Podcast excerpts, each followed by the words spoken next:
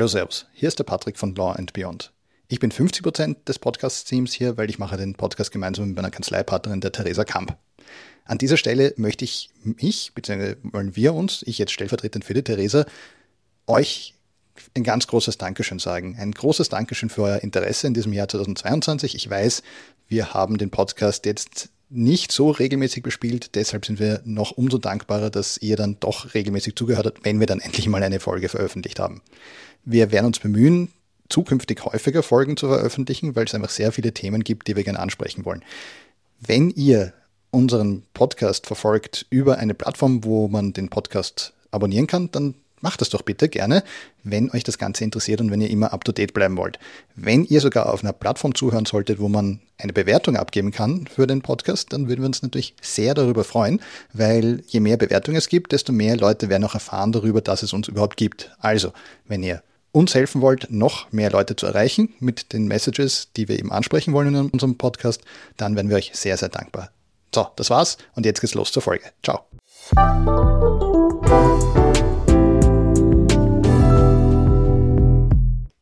So, herzlich willkommen, liebe HörerInnen, zu einer neuen Folge von Law and Beyond für die Ohren. Diesmal mit der Folge 16. Ich habe extra nochmal nachgeschaut. Äh, ich bin der Patrick Heinz und wie immer bin ich nicht allein. Ich bin auch dabei, Theresa Kramp. Und äh, ich gebe das Mike jetzt mal an, an die Theresa, weil die Theresa wird jetzt unsere Gästin introducen. Danke für die nicht vorhandene Vorwarnung. Mhm. Nein, wir freuen uns ganz besonders, weil äh, wir dürfen heute mit äh, einer sehr, sehr spannenden Frau sprechen, der Melissa Erkurt, die ähm, quasi die Chefredaktion gegründet hat, die Lehrerin und Autorin ist und äh, auch Influencerin. Oder ich äh, freue mich auf jeden Fall sehr, dass wir heute dich begrüßen dürfen und dass wir mit dir ein bisschen sprechen dürfen. Hallo, ich freue mich auch. Ja, kurz einmal zur, zur Erklärung, warum ich mir gedacht habe, es wäre extrem super, mit der Melissa einmal zu sprechen.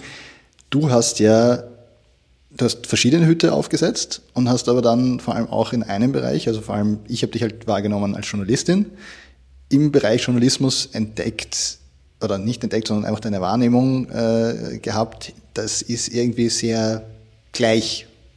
Und mit gleich habe ich jetzt verstanden, sehr oft ähm, etwas fortgeschritten im Alter sehr oft männlich, sehr oft Personen ohne Migrationsbiografie, vor allem diese Personen halt an den Schaltstellen des österreichischen Journalismus, also die Personen und wahrscheinlich nicht nur im österreichischen, sondern wahrscheinlich überhaupt sicherlich in der Dachregion, äh, und dass diese Leute halt entscheiden, wer was sagen darf, welche Stimmen gehört werden und welche nicht. Und so wie ich das mitbekommen habe, hast du dann irgendwie gesagt, das findest du nicht so prickelnd. Genau, also hast du eigentlich gut beschrieben, außer dass der Journalismus eigentlich eh weiblich ist, nur wie du auch gesagt hast, oben die Chefredakteure sind sehr männlich. Das ist ja das Interessante, die Praktikantinnen, der Nachwuchsjournalismus ist weiblich, aber die Chef Redakteure, die Herausgeber sind äh, Männer, also die, die die Macht haben und dann im Endeffekt entscheiden, wen stelle ich ein, wie mache ich zur Ressortleitung. Und das sind ja dann auch wieder die Leute, die sagen, okay, das kommt aufs Cover oder ja, die Geschichte bringen wir oder nicht. Und man merkt eben dadurch, dass der Journalismus nicht divers ist in der, in der Besetzung, sind auch die Geschichten oft nicht sehr divers, beziehungsweise auch die Blickwinkel und Zugänge. Also es ist sehr ähnlich, wie berichtet wird über Migrationsthemen zum Beispiel. Lange Zeit wurden die auch immer so illustriert mit Frauen, Kopftuch von hinten, also so ganz anonym, die Gefahr, dass man da irgendwie Angst bekommt. Langsam ändert sich das was. Ich merke auch manchmal, dass so ganz ähm, normale, unter Anführungsstrichen, Themen, sagen wir, es geht um Literatur und plötzlich ist da eine schwarze Person illustriert ja, oder eine Frau mit Kopftuch. Ähm, also da merkt man, dass vielleicht die jungen RedakteurInnen, ich, sage mal, ich glaube mal, sie sind es, weil das sehe ich dann auf Social Media, das machen dann meistens die Jüngeren, andere Bilder nehmen. Ein bisschen was tut sich, aber solange in den Chefredaktionen noch immer dieser klassische homogene ähm, ähm, ähm, wie, wie, haben Sie das selber neulich gesagt, äh, Buben, äh, Bubenurlaub, Bubenpartei oder so ähm, mhm. herrscht weiß gar nicht, wie man das nennt, äh, wie man das so sagt, weil ich da nicht dabei bin in diesen Bubel-Netzwerken. Ja. Ähm, geht es halt immer weiter und ich habe mir dann gedacht, also ich habe eigentlich begonnen mit Biber, das ist ja ein Migrantenmagazin, sonst hätte ich eh nicht im Journalismus gestartet, das ist ja das Spannende. Ich dachte, Menschen mit meinem Namen, Menschen mit meiner Religion, mit meiner, ich, ich bin ein Flüchtlings, äh, also wir sind hierher geflohen, Arbeiterkind, die kommen da eh nicht rein, ich wollte auch Lehrerin werden und habe zufällig den Biber entdeckt. Hätte es den nicht gegeben, ich wäre auch nie in den Journalismus gegangen. Das zeigt, wie wichtig es ist, extra anzusprechen, Menschen mit Diskriminierungserfahrungen. Und dann aber, muss ich sagen, hat sich der Journalismus schon geöffnet mir gegenüber. Ich habe auch Jobangebote bekommen von großen Medien, aber die Sache ist dann, ist die, die Hemmschwelle, die einzige Migrantin, einer der wenigen zu sein, natürlich groß. Beim Biber war ich nicht besonders da, weil ich bin noch immer weiß und habe blaue Augen. So. Es gibt Menschen auch beim Biber, die viel mehr Diskriminierungserfahrungen haben. Und das war für mich dann auch so eine Art Safe Space einfach. Und ich wusste, andere Redaktionen weiß ich nicht, ja, man hört auch Geschichten von einzelnen MigrantInnen im Journalismus. In Deutschland reden die so viel offener darüber, dass das halt schwierig ist, wenn man immer die Einzige ist. Da kann man nichts verändern.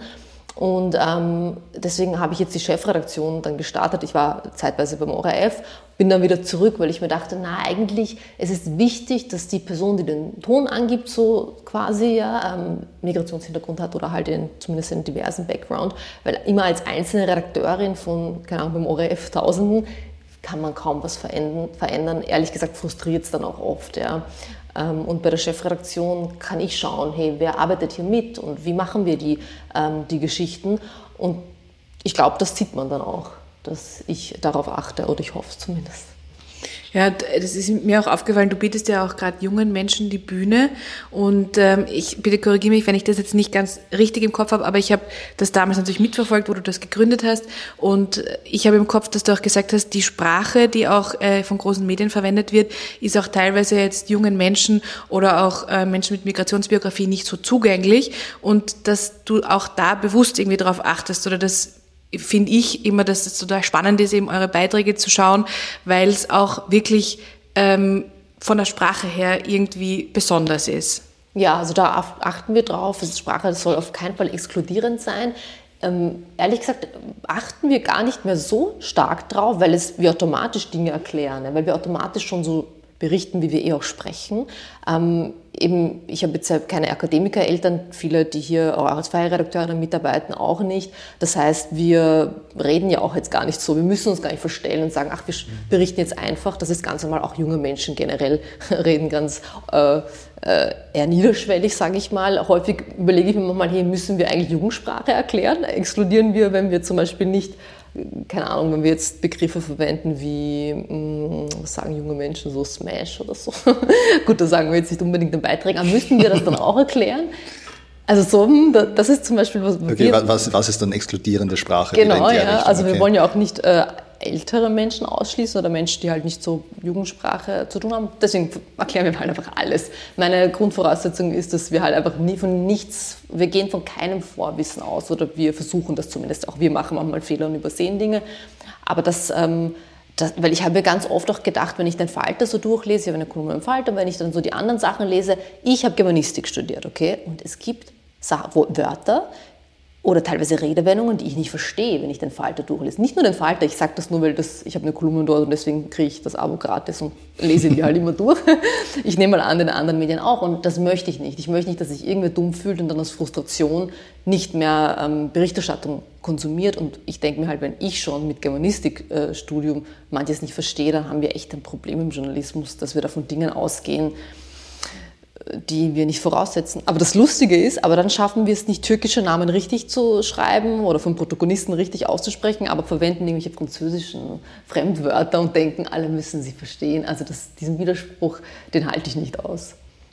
Wenn du jetzt sagst, man muss ein bisschen aufpassen mit dem Vorwissen. Ich glaube, wir müssen, ich glaube, wir sind jetzt auch schon irgendwie wieder in so ein Vorwissen-Ding hinein, weil einen Schritt sind wir gleich vorangegangen und haben dich noch gar nicht gebeten zu erklären, eigentlich was die Chefredaktion mhm. ist. Weil wir haben jetzt gleich gesagt, wir sind jetzt nämlich, weil wir hier drei im Raum, wir, wir wissen es, weil wir, also mhm. du weißt das sowieso, und wir beide äh, verfolgen eure Sachen, aber nur wenn du ganz kurz mal beschreibst, was ist eigentlich die Chefredaktion? Äh, die Chefredaktion ist ein junges Medium auf Instagram und TikTok, wo wir Journalismus für junge Menschen ab 14 machen. Aber ich muss auch sagen, uns konsumieren auch 30-Jährige. Also es ist noch mehrheitlich immer junge Menschen, aber ich glaube auch 30-Jährige, weil ähm, die dann auch schauen wollen, was beschäftigt die Generation Z. Ähm, wir haben auch auf Steady, kann man uns abonnieren und da schicken wir auch Newsletter wöchentlich raus für jene, die vielleicht kein Insta haben oder TikTok und trotzdem wissen wollen, was macht Gen Z so. Wir versuchen da ein bisschen Generationenvermittlung zu machen mit unserem Steady Newsletter. Hauptsächlich wollen wir aber gratis Journalismus für so eine junge Zielgruppe, die sonst keinen Journalismus konsumiert, machen, die vielleicht nicht mit der ZIP 2 am Abend, die die Eltern schauen, aufwächst. Und ähm, wir haben jetzt so 30.000 FollowerInnen in noch nicht mal zwei Jahren. Das ist, glaube ich, ganz gut. Dafür, dass wir keinen großen Namen hinter uns haben. Ähm, eben, wir haben keine Marke gehabt. Ich, wir sind einfach allein gestartet. Damals noch der Idan Hanin, der jetzt ähm, bei der ZIP2 der Host ist von TikTok. Ähm, also ich merke auch immer, unsere jungen Talente werden uns dann so mit der Zeit abgeworben, ähm, weil die häufig, glaube ich, in großen Medien keine Chance gehabt hätten. Und das ist mir auch ein Anliegen bei der Chefredaktion, dass einfach bei uns jeder, der ein bisschen mit dem Handy drehen und schneiden kann, ähm, und das kann Gen Z einfach schon, keine Ahnung cool. woher, die können das, ähm, bei uns mitmachen kann. Stark. Wenn das, also die, ein bisschen die Motivation, warum ich gesagt habe, ich würde extrem gern, dass wir mit dir sprechen, ist nicht nur, weil wir beide total begeistert sind vom Chefredaktion, also von den Inhalten, sondern einfach von der Idee und eben von den, von der Situation, die du vorgefunden hast und wieder gesagt, okay, ich möchte was angreifen. Weil jetzt ganz vorsichtig gesagt, ich meine, ich sage jetzt einmal, äh, sehr viele unserer HörerInnen sind ja JuristInnen Manche von denen finde find ich auch getriggert, wenn wir gendern, aber es ist einfach so.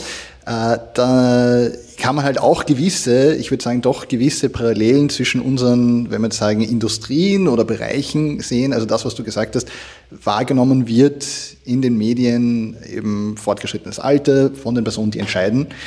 Äh, männlich, äh, christlich, äh, sozial geprägt in, in irgendeiner Form, Form sehr häufig. Und das haben wir in der Juristerei, in der österreichischen Juristerei auch.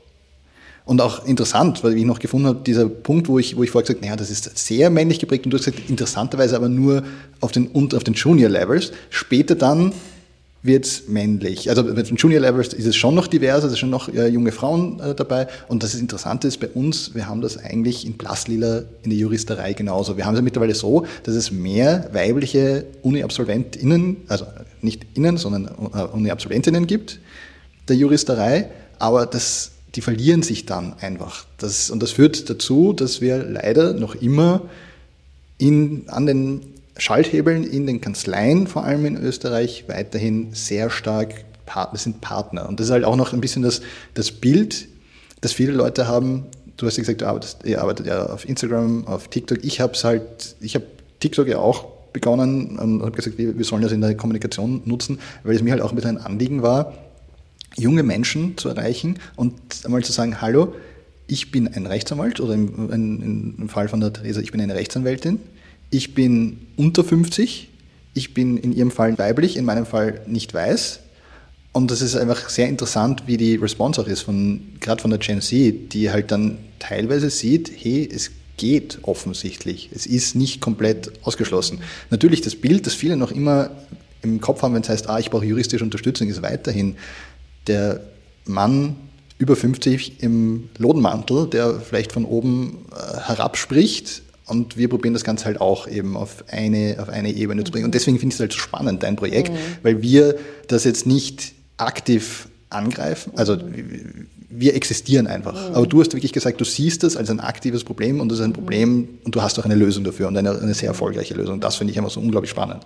Ja, ich meine, ich denke mir auch, was die beiden Branchen auch, glaube ich, könnte mich korrigieren, auch irgendwie zusammen haben, ist auch, wichtig dieses Netzwerken ist.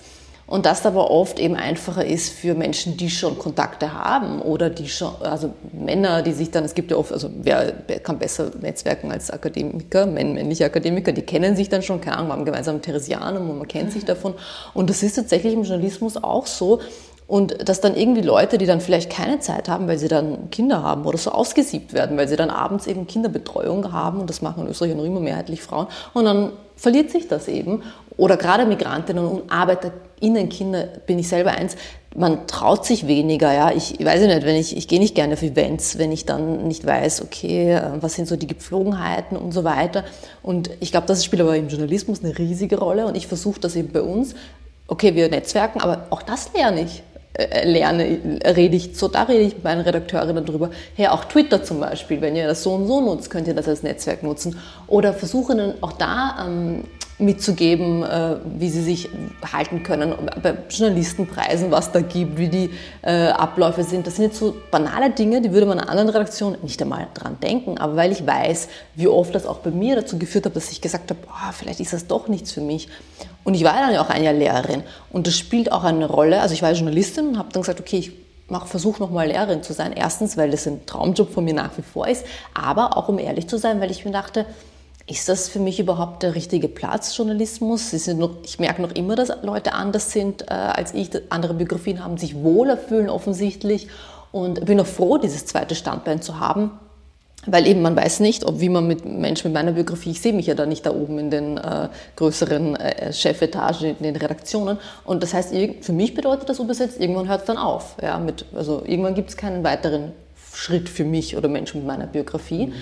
Und deswegen habe ich diesen bin ich froh, dass ich dieses zweite Standbein habe, aber versuche auch mit den Redakteurinnen äh, bei uns und der Freien auch mir anzuschauen, hey, äh, Social Media ist deswegen so ein großer Gewinn für uns, weil das haben diese alten weißen Männer nicht. Ja? Das können sie nicht, das haben sie nicht, das können sie nicht nutzen. Sie kommen auch nicht an auf Social Media. Also nicht bös gemeint, aber so, die Gen Z will das auch nicht sehen, diese Homogenität. Und das ist unser, äh, was wir, was uns unterscheidet und was wir nutzen, also diese Stärke für uns nutzen, als versuchen, diese Schwächen, das sind keine Schwächen, dass ich mich nicht wohlfühle ja, in, äh, Galas oder so weiter, aber nicht darauf konzentrieren, da irgendeinen Platz zu finden, wo ich gar nicht hin will. Ich will ja gar nicht diese Starnstruktur weiter aufhalten und da reinfitten. Also es gibt ja diese berühmte, ich möchte keinen ähm, ähm, äh, Platz an diesem Tisch Metapher, sondern Genau, und Aladin El-Mafalani, so ein toller Soziologe, hat das auch im Integrationsparadox, ein super Buch übrigens, beschrieben, dass eben diese neue Generation von Migrantinnen und BPOCs das merkt ja, und nicht mehr das mitmachen möchte in diesen klassischen Hierarchien, und so, sondern sagt, hey, eigentlich möchte ich das nicht. Ich möchte, dass alle sich wohlfühlen und flache Hierarchien und so weiter. Und das, äh, dahin muss sich die Branche auch ein bisschen ver verändern. Und das geht nicht, wenn ich für immer in einem klassischen Medium arbeite, glaube ich, sondern muss man, man muss mal was Eigenes machen. Ja, du hast ja vorher jetzt auch angesprochen, also schon mit, wie da auch teilweise jetzt äh, mit Bildern gearbeitet wird oder gearbeitet wurde, wie sich das schon ein bisschen vielleicht verändert hat oder so. Ähm, wenn du sagst, eben diese klassischen Medien, da gibt es eben äh, große Schwierigkeiten, eben auch was äh, weibliche Personen betrifft oder Menschen, die eben eine andere Biografie haben oder eben nicht jetzt klassisch autochtone ÖsterreicherInnen sind.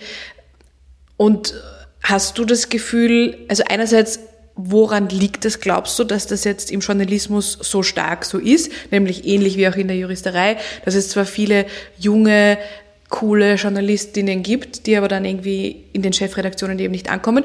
Und andererseits glaubst du, weil du sagst, eigentlich wollen wir gar keinen Platz an dem Tisch, gibt es da doch irgendwie also die Möglichkeit einer Versöhnung oder ich weiß nicht, wie man das klingt jetzt blöd, aber kann man das, glaubst du, irgendwie kombinieren in Zukunft oder glaubst du, wird es eben getrennt bleiben, weil du sagst eben, die Gen Z, die wollen da gar nicht äh, jetzt sich da so reinfitten in etwas, was eigentlich, also eigentlich ausgedient hat, so. Oder glaubst du, kann man sich da doch irgendwie so ein bisschen merchen? Mhm. Woher es kommt, ähm, das ist äh, ja, auch ganz, ganz gut erforscht. Also in Deutschland haben die neuen deutschen Medienmacher, die konzentrieren sich bewusst auf Diversität im Journalismus, äh, bei Umfragen gesehen, dass in, zum Beispiel in Österreich kann ja jeder Journalist werden. Es ist nicht so wie bei euch, dass man äh, Just studieren muss und dann, was, also dann wird man entweder Anwalt und was auch immer, ähm, sondern äh, eigentlich kann es jeder machen. Und Menschen, zum Beispiel ArbeiterInnen, wenn sie mal studieren, ja, wenn sie diese Brücke schaffen, dann irgendwas Fixes, Festes, wo man auch einen Plan hat, ja, und äh, meistens dann eh äh, quasi Arzt äh, oder ähm, man wird Jurist, äh, Jurist, Juristin. Weil Journalismus so irgendwie, ah, hm, gibt es überhaupt Geld, wie wird man das? Da brauchst du halt wirklich auch Kontakte und viel mehr Unterstützung, viel mehr Menschen, die dir da helfen, wie man da reinkommt. Und das haben Menschen aus zum Beispiel unteren sozialen Schichten, auch Migrantinnen kommen oft aus über unteren sozialen Schichten nicht. Das ist exkludierend, dann ur viele unbezahlte Praktika gibt es im Journalismus, beziehungsweise sehr schlecht bezahlte. Ähm, aber trotzdem Vollzeit. Das heißt, wer kann sich das leisten? Also ich musste auch neben dem Studium arbeiten und habe dann noch nebenbei ein Praktikum gemacht, aber auch gearbeitet. Hatte aber Glück, eben auch eine ein, ähm, Stundenhilfe zu bekommen. Also, aber dann wiederum darfst du nicht so viel arbeiten. Auch mhm. das ist ja gar nicht so einfach mit diesen Stipendien, aber das ist ein, andere, ein anderes Thema. Und das ist schon mal dann exkludierend. Plus, wenn du dann siehst, in diesen Redaktionen haben alle irgendwie eine andere Sprache im Sinne von akademische Sprache oder eine andere Biografie, unterhalten sich über andere Themen, hörst du oft auch auf, glaube ich, machst vielleicht dieses eine Praktikum und man ganz, ganz ehrlich, man erlebt auch ähm, jetzt Sexismus, Rassismus in den Redaktionen selber. Ähm, und dann, ich kenne einige, die dann sagen, hey, das, ich höre da auf, ja, also was, ich möchte das nicht. Und wenn man dann aber mal drin ist, die Frage, ob es da diese, ob es doch vielleicht ein Happy End gibt, ähm, ich dachte eine lange Zeit ja. Ich dachte Gen Z oder meine Millennial so äh, oder Gen X auch, komm, wir werden es anders machen, wir kennen die Probleme. Irgendwie weiß ich nicht. Ich merke, dass da eher so ein bisschen auch so Konkurrenz entsteht, so, ach ja, komm, die, die mit ihrem Migrantenbonus quasi, die haben es nur deswegen geschafft oder das ist das einzige Thema, was sie bearbeiten können. Es gibt keine, also wenn man mal einen Preis gewinnt, ach ja, weil die Migrantin ist, also man hört solche Sachen indirekt. Oder wenn ich nach Deutschland schaue, die haben ja Funk, das ist so ein vom öffentlich-rechtlichen ganz viele Jugendprogramme auf YouTube, Instagram, TikTok. Und die sind ja eigentlich auf den ersten Blick sehr divers, was super ist. Das haben wir in Österreich nicht. Aber ganz oft fällt mir auf, die sind nicht angestellt im Öffentlich-Rechtlichen. Die sind frei, freie ModeratorInnen und so weiter.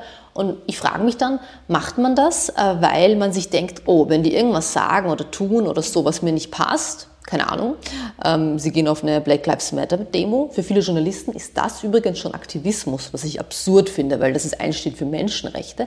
Und für viele etablierte Journalistinnen geht das nicht zusammen. Die glauben, sie haben Neutralität für sich gepachtet. Es ist einfach so eine große Lüge zu glauben, wenn ich äh, weiß bin und ein Mann bin ich neutral und alle anderen sind, also meine Existenz ist kein politisches Statement. Ähm, und das schließt sich aus. Und ich glaube in Deutschland, ähm, und deswegen, Österreich ist immer so zehn Jahre hinterher im Journalismus, was Deutschland angeht, sehe ich, okay, wenn die jetzt noch da sind, dass sie zwar vielleicht Diversität wollen, aber eher so quasi, um damit zu zeigen, wir sind divers, aber eigentlich stellen die die Leute nicht an weiß ich nicht, wie Österreich, wie schnell Österreich darauf reagieren wird. Und wenn man, ich merke auch, wenn ich dann ChefredakteurInnen konfrontiere damit oder wir darüber reden über Diversität, kommt immer, ja, wir haben doch den und den und den.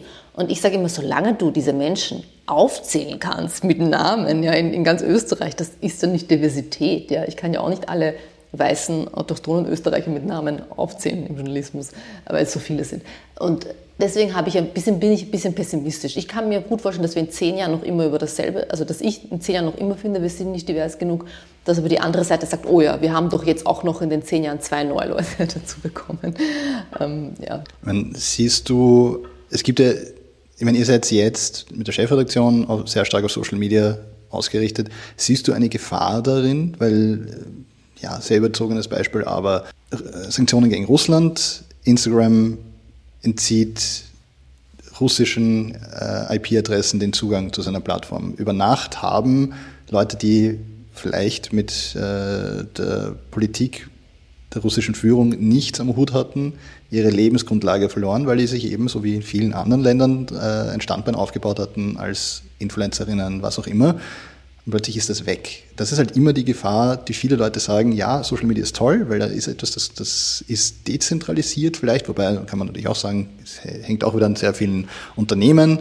Und wenn Elon Musk äh, bei Twitter sagt, okay, ich mache dieses oder jenes, dann müssen wir das auch alle äh, als Nutzerinnen ausbauen. Aber wie siehst du das, die Gefahr, wenn du jetzt sagst, okay, wir sind, wir gehen weg von den klassischen Medien, von den Printmedien beispielsweise, wir haben hier Social Media, da sind wir zu Hause. Was ist, wenn das aus irgendeinem Grund entzogen würde? Hast du da drüber nachgedacht? Ja, was sehr ist da? oft. Sehr viele schlaflose Nächte.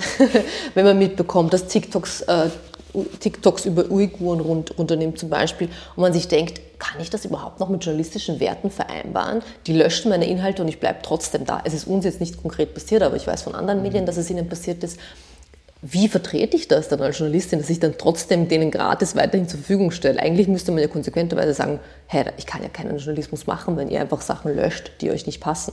Andererseits weiß ich halt, dass das die einzige Möglichkeit ist, junge Leute und Menschen aus allen sozialen Schichten zu erreichen, weil es kostenlos ist, weil halt jeder, der möchte, sich ein, dieses Konto macht äh, auf Instagram oder TikTok. Und ähm, trotzdem haben wir diese auch Existenzängste teilweise, ja, weil wir sehen, okay, der Algorithmus ist uns heute nicht so gut äh, gesonnen gesinnt. Mhm.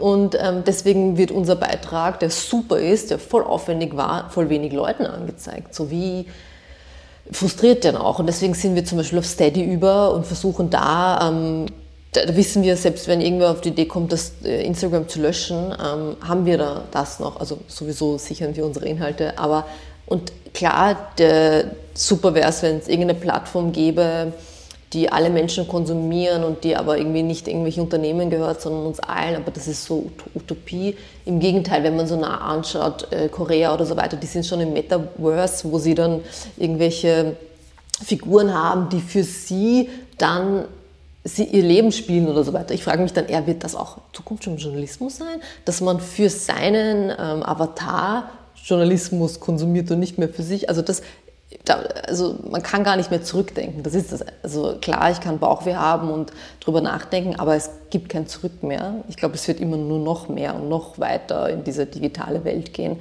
Und ähm, ich, ich sehe noch keine Lösung, wie man sagen kann, ähm, also ich weiß, dass die Abbau und so weiter, die arbeiten schon so an so einem gemeinsamen, so einer gemeinsamen Plattform, vielleicht europaweit und so weiter, aber das wird dann, habe ich das Gefühl, eher noch immer die etablierten großen Medienplayer ähm, beschäftigen und weniger junge Menschen, die Medien konsumieren. Die sind halt auf Social Media und die werden auch nicht mehr weggehen von dort. Wenn man jungen Menschen erreichen will, muss man dort, wo sie sind, hingehen.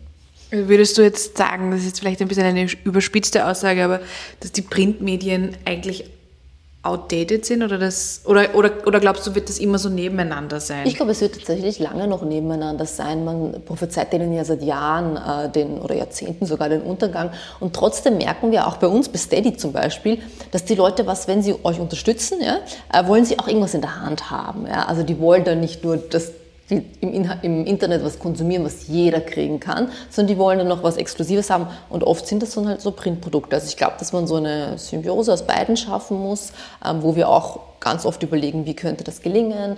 Ähm, deswegen glaube ich, wird das noch lange, wirklich lange noch nebeneinander existieren.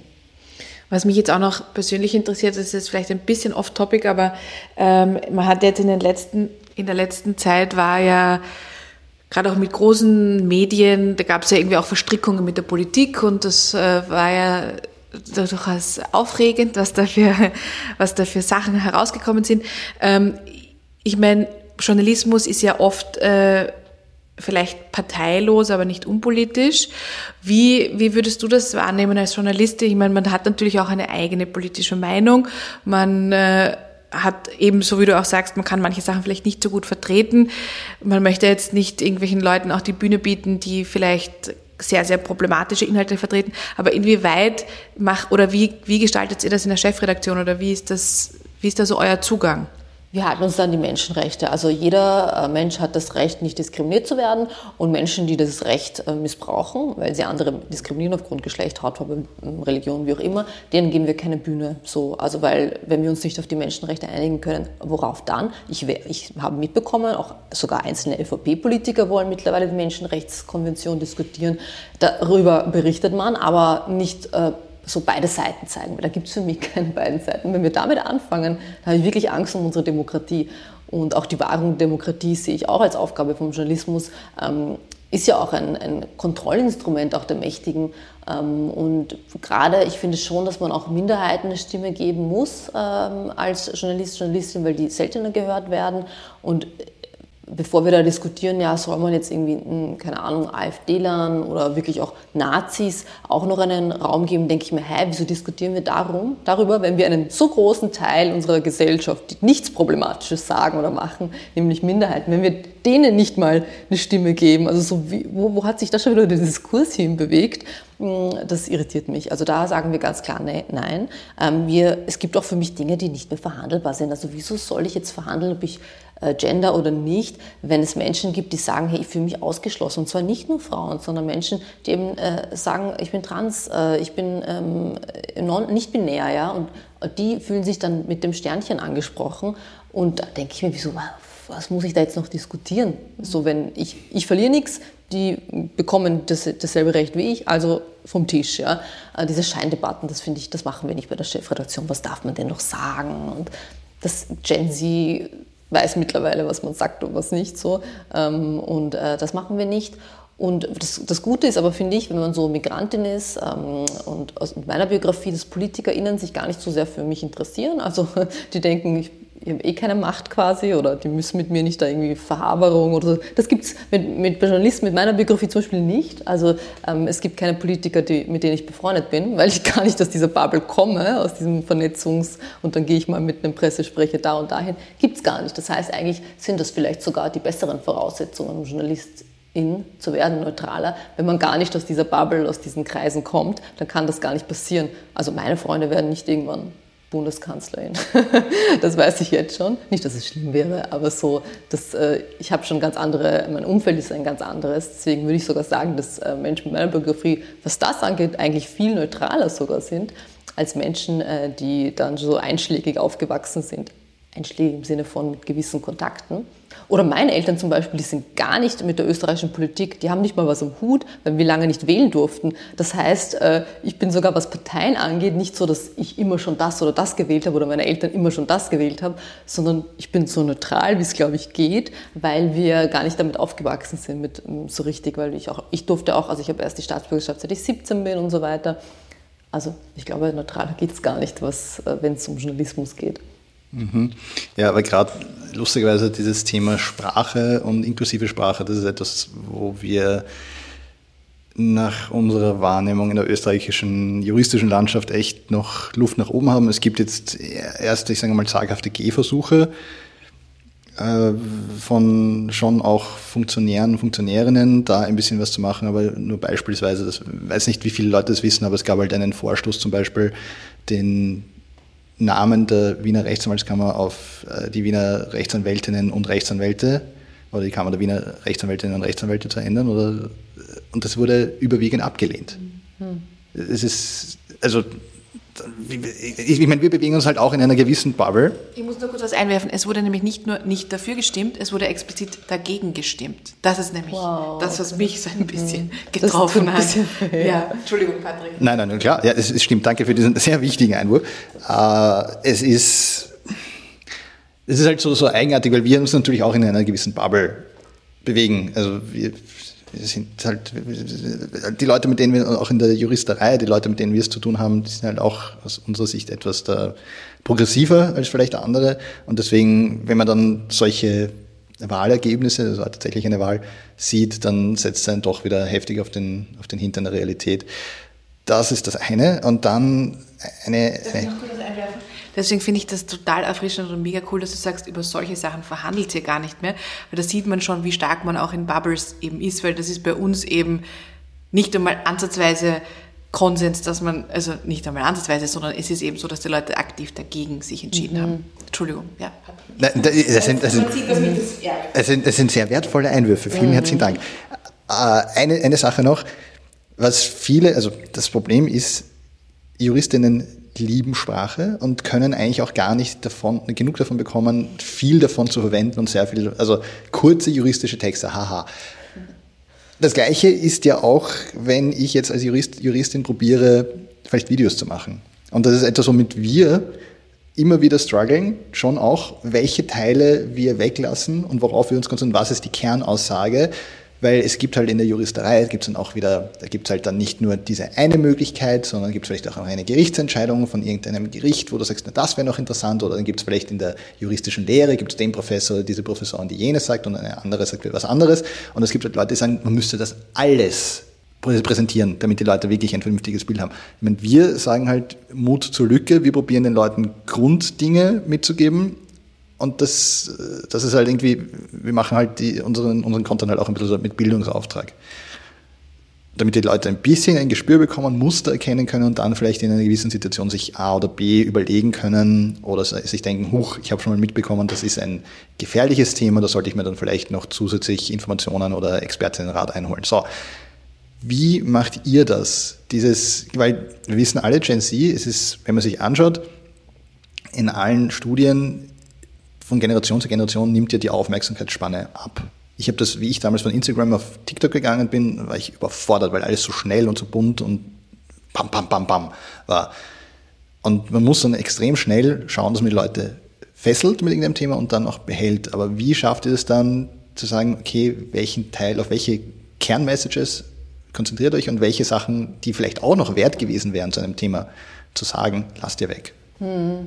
Also das Gute ist, dass ähm, gerade TikTok ja diese Stitch-Funktion hat. Das heißt, Leute können dann was fragen, wenn das nicht, äh, das, wenn wir zu kurz geschrieben haben und dann fragen die konkret, sondern können wir direkt noch ein Video machen oder ihr und alle, die auf TikTok sind und darauf reagieren. Ich finde, das ist sehr transparent und auch, dass man das aber auch zugibt und sagt, so, das ist jetzt, wir haben uns auf diesen Aspekt konzentriert. Also wir versuchen ja auch unsere Redaktionsprozesse zu zeigen. Das war von Anfang an so bei der Gründungsidee, war mir wichtig, dass wir zeigen, wie arbeiten wir als Redaktion? Was ist in der Redaktionssitzung? Wie entscheiden wir, wen wir interviewen? Ja? Wie entscheiden wir, was ist eine Story? Und wir hatten damals auch wöchentliche Q&As, wo man uns alles fragen konnte von woher ist deine Hose, bis hin zu, bist du Journalistin geworden, ja, einfach weil wir das auch so runterbrechen wollten, wie es geht. Und so, dass wir ihnen auch mitgegeben haben, ähm, schau, oft wird zum Beispiel unterschieden im Journalismus nach Nähe, wie berichtet wird, ja, also zum Beispiel deswegen berichtet äh, klassische Medien seltener vielleicht, was in, keine Ahnung, äh, Marokko jetzt gerade passiert, obwohl es für dich interessant ist. Wir als Social Media Medium aber wir sind so vernetzt und Social Media ist so international, dass man das nicht machen kann. Ja, wenn irgendwelche Aufstände gerade in Indien sind, dann interessiert das äh, unser Publikum schon, weil die das mitbekommen auf Social Media und weil unser Publikum divers ist. Das heißt, wir können das ganz gut erklären. Das finde ich ist super mit Social Media. Da kann man, es ist so, wie du sagst, alles, was du gesagt hast, was ihr gesagt habt, stimmt, dass es so kurz ist und du kannst nur bestimmte Aspekte machen, aber du kannst immer wieder das aufgreifen. Du kannst dich beziehen auf dich selber, das nochmal zeigen, das Video. Ich finde, das können zum Beispiel klassische Medien ja nicht. Du liest die Presse und dann haust du die Ausgabe weg. Du erinnerst dich ja nicht, was war da ja, vor, vor einer Woche. Das kann man bei uns immer wieder bringen. Auch sich selber korrigieren, Fehler zugeben oder was ist zugeben, manchmal kommt man später drauf, das war halt nicht richtig und so weiter. Und ich finde es auch super, dass wir haben ja euch, wenn wir manchmal äh, Expertinnen gebraucht haben, konnten wir euch oder ihr habt uns äh, Kurzvideos mit Antworten geschickt und das hätten wir nicht mit allen machen können, weil erstens viele ähm, äh, Juristinnen hätten gesagt, hä, was ist das? Und vor allem nicht so gut erklären können auf den Punkt, mit dieser Sprache, die ihr auch sagt, die ihr verwendet. Und das ist ja auch schwierig dann für Medien häufig, weil die Protagonistinnen sind oft Expertinnen. Und wenn die dann nicht einfach erklären, ja, dann äh, schauen sich junge Menschen oder Menschen aus unteren sozialen Schichten das gar nicht erst an, ja, wenn das schon so kompliziert beginnt. Und das ist eh so ein, äh, bedingt sich alles selber auf Social Media ähm, und ähm, es ist, glaube ich, so ein großer Lernprozess. Aber das Wichtige ist bei uns, dass wir immer zeigen, wie wir arbeiten, ähm, wie das zustande kommt. Und äh, deswegen haben wir das Problem gar nicht so, dass wir Angst haben, wir können nicht alles abbilden, dann machen wir es halt das nächste Mal. Ja, das, das finde ich eben, also das ist eines der, also wie der Patrick eh schon vorher gesagt hat, wir sind ganz begeistert von eurer Arbeit und deiner Arbeit natürlich und sind große äh, Bewunderer. Aber was mir eben auch so besonders gut gefällt, ist, dass es eben so zugänglich ist und niederschwellig. Das ist einerseits, was ja eben über Social Media, weil du sagst, das ist einfach für alle da, da gibt es irgendwie auch keine Schwelle, dass man sich das vielleicht nicht leisten kann oder so. Und andererseits eben auch die Sprache. Und das ist nämlich witzig, dass das in anderen äh, großen Medien vielleicht gar nicht so gut klappt, weil das ist ja im Journalismus und in der Juristerei ist ja die Sprache eigentlich das Werkzeug, weil äh, sprachliche Feinheiten und wie man auch etwas schildert, das weckt ja immer Emotionen auch beim Leser, bei der Leserin oder ich meine, wir auch, wenn wir jetzt Schriftsätze schreiben, wir haben ja da schon, man bemüht sich da sehr, also klar auch mit sprachlichen Feinheiten was herauszuarbeiten und irgendwie eine Geschichte zu erzählen, Emotionen zu wecken, vielleicht eben eine gewisse Seite auch darzustellen. Und da finde ich es ja umso absurder, wenn man dann quasi, gerade wenn die Sprache eigentlich das Kernwerkzeug ist, dann sagt, ne, wir, wir, wir wir, wir achten aber eben nicht auf eine inklusive Sprache, wo sich dann alle mitgemeint fühlen oder wo dann eben vielleicht niemand ausgegrenzt oder verletzt wird. Und das finde ich halt, das ist jetzt eigentlich keine klassische Frage, aber das ist nur, dass ich das eben wirklich toll finde, wie ihr das macht. Ja. Danke, ja, das ist auch nicht nur was Gendern angeht, sondern eben so Begriffe, dass wir die nicht einfach so unhinterfragt übernehmen von Politikern, ja, die sagen Asylant oder Flüchtlingskrise, dass man dann vielleicht mal mit einer Migrationsforscherin spricht und sagt, ähm, ist Flüchtlingskrise eigentlich das richtige Wort? Wer hat die Krise, sodass wir die erklären lassen? Also wir, das war echt schön, wie du das gesagt hast, diese Sprache, das ist das, was uns ausmacht und die verändert sich auch und ähm, ähm also zum Beispiel äh, die Sprache von Migrantinnen, von Jugendlichen, die fließt ja auch voll ein in unsere Sprache und dass wir da nicht abwehren, sondern das mitnehmen, ähm, das würde ich sagen, macht die Chefredaktion auch aus. Ja, und genau wie du das gesagt hast, das eine ist ja das Gendern, aber das andere ist ja auch, dass wenn man eine gewisse Fachsprache verwendet, dann ist das ja auch schon einmal exkludierend und eigentlich sehr elitaristisch, weil viele Leute eben äh, denen sind halt einfach Fachbegriffe nicht so geläufig oder irgendwelche Fremdworte. Das, ist, das bedeutet ja überhaupt nicht, dass, dass die in irgendeiner Form weniger gebildet sind oder so, sondern es schließt halt einfach nur Menschen aus, die das vielleicht diese Inhalte für die die auch ganz wichtig und interessant waren, aber die denen dann nicht mehr zugänglich sind. Und das finde ich halt, das ist manchmal auch das Problem bei Juristen und Juristinnen, dass man da Brief, einen Brief liest und jemand, der jetzt nicht einschlägig studiert hat, der versteht überhaupt nicht, was da steht. Und dann ist es aber eigentlich schon ein Problem und falsch, mhm. weil das mhm. sollte ja jetzt nicht nur unserer kleinen Minderheit an Juristinnen zugänglich sein, mhm. sondern, sondern eigentlich ist es ja für alle Leute interessant, was mhm. gibt es für Rechte und Pflichten mhm. und so nicht. Es ist halt ein bisschen so, ich kann, ich kann Sprache verwenden, um jemanden einzuladen und ich kann sie verwenden, um jemanden auszugrenzen. Ich kann Sprache verwenden, um mich zu verteidigen gegen jemand anderen. Und das ist halt, glaube ich, bei unserer Branche oft so, weil wenn ich diese Sprache auf einem gewissen Niveau halte, dann sind die Leute von mir abhängig. Weil wenn nur ein weiterer Gatekeeper mir übersetzen kann eigentlich, was die andere Seite mir geschrieben hat, dann werde ich diesen Gatekeeper immer wieder brauchen, dann werde ich dessen Services immer wieder in Anspruch nehmen müssen und dafür bezahlen müssen. Das ist natürlich aus einem unternehmerischen Blickwinkel ist das im Interesse der, der Juristinnen, weil dann haben sie weiterhin eine, einen Markt, aber ist halt wirklich die Frage immer, was möchtest du machen? Möchtest du Leute erreichen? Möchtest du informieren?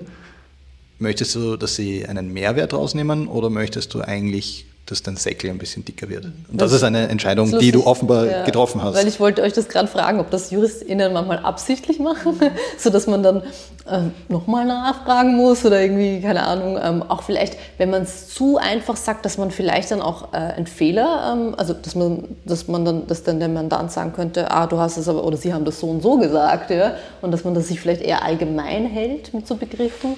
diesen Eindruck hat habe ich manchmal. Wir sind, ich sage mal so, wir sind, glaube ich, recht vorsichtig mhm, und bedacht genau, im Einsatz unserer Sprache. Bedacht, ja. Weil du natürlich jemand, wenn du äh, deinem Mandanten oder Mandantin schreibst, das gewinnen wir sicher, mhm. und dann ist es aber nicht so, dann wird die Person sich natürlich schön bedanken mhm. im Anschluss.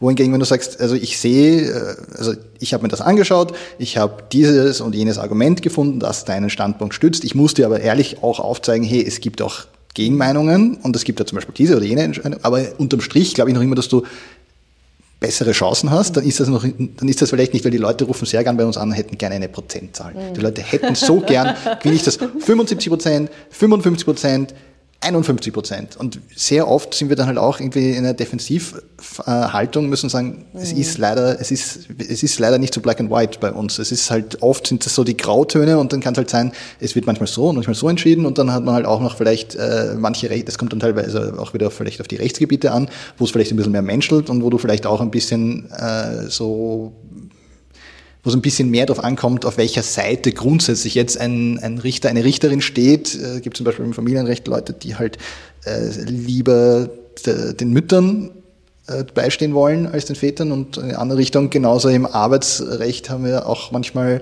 äh, Richterinnen, die sich den ArbeitnehmerInnen sehr nah fühlen und wiederum anders sagen, nein, man muss auch einmal die Unternehmerinnen unterstützen. Mhm.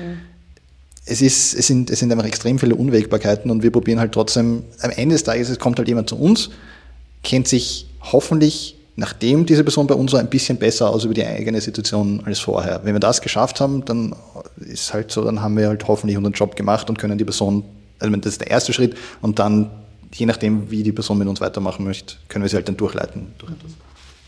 Aber ich habe schon auch das Gefühl, also ich glaube, das ist jetzt eine sehr positive Wahrnehmung, von der man sagt, na, das ist, weil wir vorsichtig sind. Ich glaube schon, es ist teilweise auch so ein bisschen so, dass man auch bewusst versucht, sich irgendwie abzugrenzen oder so quasi. Ähm, und das sieht man ja auch, wenn man sich jetzt unterschiedliche Medien zum Beispiel ansieht, dass jetzt die Sprache ähm, bei unterschiedlichen Zeitungen eine andere ist und wie man sich da auch fühlt oder ob man jetzt äh, sagt, na, wir, wir sind alle, wir gehen nur ins Sacher-Abendessen und wir sprechen überhaupt quasi äh, niemanden, mit niemandem, der nicht Dozent ist oder so. Und das ist auch so ein bisschen eben, ich glaube, da möchte man versuchen, sich über die Sprache auch selbst ein bisschen zu erhöhen, was ungeschickt ist und irgendwie eigentlich dafür spricht, dass man es nicht wirklich verstanden hat. Ja, das äh, vielleicht, es ist, es ist aber, glaube ich, ähm, dass, dass man nicht verstanden hat. Also es kommt, glaube ich, wirklich darauf an, es gibt einfach für alles gibt einen Markt am Ende des Tages.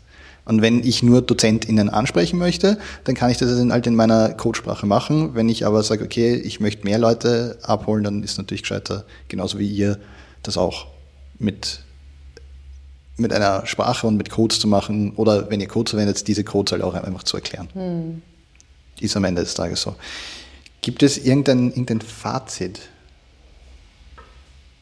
oder ich meine, Volk der Chefredaktion. Ja, jeder, das, das, das, so, das sowieso und, und überhaupt. Aber, aber nein, es ist für uns einfach spannend. Du bist einfach schon einige Schritte weiter in deinem Bereich und, und wir sind extrem spannend, wohin ihr und die Leute, die du ausbildest in deiner Talentschmiede, wohin ihr noch alle kommen werdet. Und wir sind halt gespannt, ob wir das schaffen, halt im, im Kleinen, in dem Bereich, den, auf den wir halt einen Einfluss haben können, ob wir das auch irgendwie schaffen, Leute zumindest positiv zu beeinflussen und zu motivieren. Aber jedenfalls ist, ist jetzt eine große Inspiration für uns. Das ist sehr nett, das freut uns sehr. okay, ja, dann glaube ich, würden wir an der Stelle äh, uns einmal ganz heftig nochmal bedanken bei dir. Sehr gerne.